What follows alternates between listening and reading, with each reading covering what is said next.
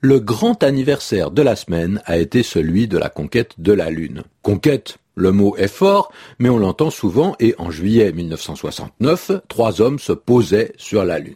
C'est peut-être pour ça que Anita Poliati, qui est une fidèle auditrice de RFI, nous demande le sens de l'expression promettre la Lune.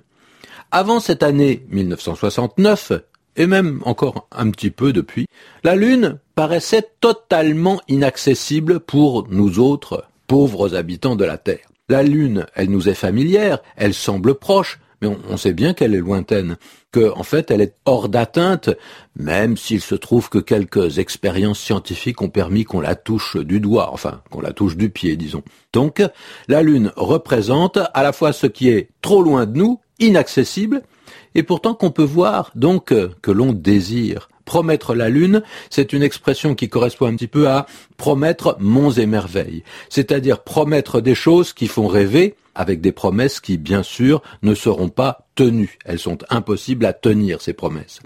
D'autres expressions voisines utilisent l'image de la Lune. On dit décrocher la Lune, c'est-à-dire obtenir l'impossible. Et l'expression s'utilise la plupart du temps de façon négative. Oh, ne me raconte pas d'histoire. Tu ne vas pas me décrocher la Lune. Au XVIe siècle, d'ailleurs, on disait décrocher la Lune avec les dents. Et puis, Demander la Lune, c'est faire des demandes au-delà du raisonnable, c'est avoir des exigences disproportionnées.